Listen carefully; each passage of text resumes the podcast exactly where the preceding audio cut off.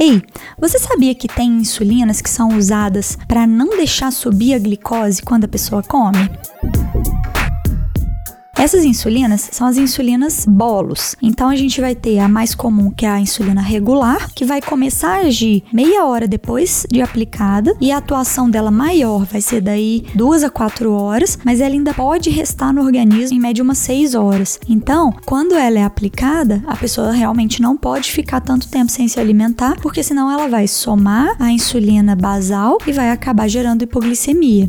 A gente tem outras insulinas que são mais rápidas, que começam a agir mais rápido e terminam a ação mais rápido. Então a gente tem a glulisina, a asparte e a lispro. Essas insulinas são mais conhecidas pelos nomes das marcas, mas aqui a gente vai falar o nome da substância mesmo. Essas insulinas, elas começam a agir com 15 minutos e daí algumas horas, dependendo do organismo, duas ou três horas, elas vão estar tá na ação máxima delas. E uma média de 4 horas, elas já acabaram a ação e já não tem mais tanto risco de gerar hipoglicemia. Essas insulinas, elas vão agir de forma a evitar que a glicemia suba quando a pessoa se alimenta. E como elas demoram alguns minutos para agir, o ideal seria aplicar esses minutos antes antes de começar a comer. Então, por exemplo, aplicar a insulina regular 30 minutos antes de começar a comer e aplicar a insulina ultra rápida 15 minutos antes de começar a comer. Com isso, a gente não deixa que a glicose suba muito para depois descer e evita a variabilidade glicêmica.